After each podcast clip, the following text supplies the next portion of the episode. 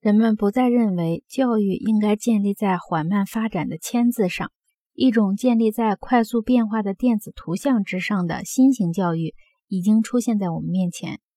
目前的教室还在利用签字，但它们之间的联系已经日渐削弱了。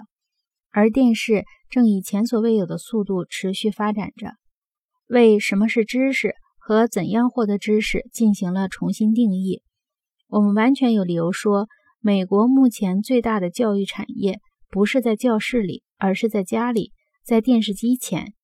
这个产业的管理者不是学校里的行政人员和教师。而是电视网络公司的董事会和节目制作人。我并不是说这样的局面是某些人蓄意而为，也不是说那些控制电视的人应承担这个责任。我只是想说，像字母和印刷机一样，电视通过控制人们的时间、注意力和认知习惯，获得了控制人们教育的权利。正因为这样，所以我觉得把电视称作课程是很确切的。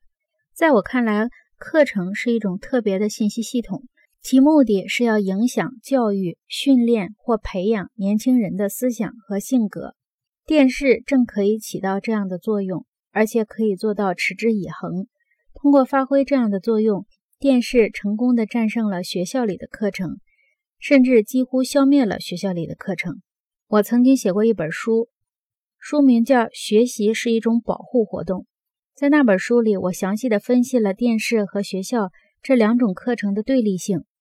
这里我不想重复，但是我想重提两点，因为我觉得我在那本书里阐述的还不够，而且这两点对现在的这本书来说是至关重要的。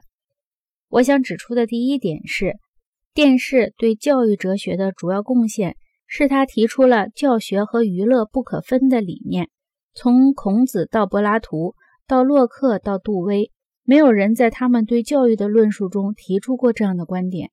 如果你博览教育文献，你会发现有人说过，孩子在学习自己有兴趣的东西时掌握的最好。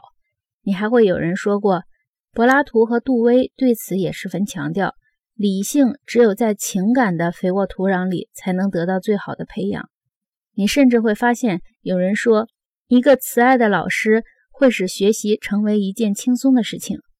但是从来没有人说过或暗示过，只有当教育成为娱乐时，学习才能最有效、最持久、最真实。教育哲学家们认为，获得知识是一件困难的事情，因为其中必然有各种约束的介入。他们认为学习是要付出代价的，耐力和汗水必不可少，个人的兴趣要让位于集体的利益。在他们看来，想要获得出色的思辨能力，对于年轻人来说绝非易事，而是一场艰苦卓绝的斗争。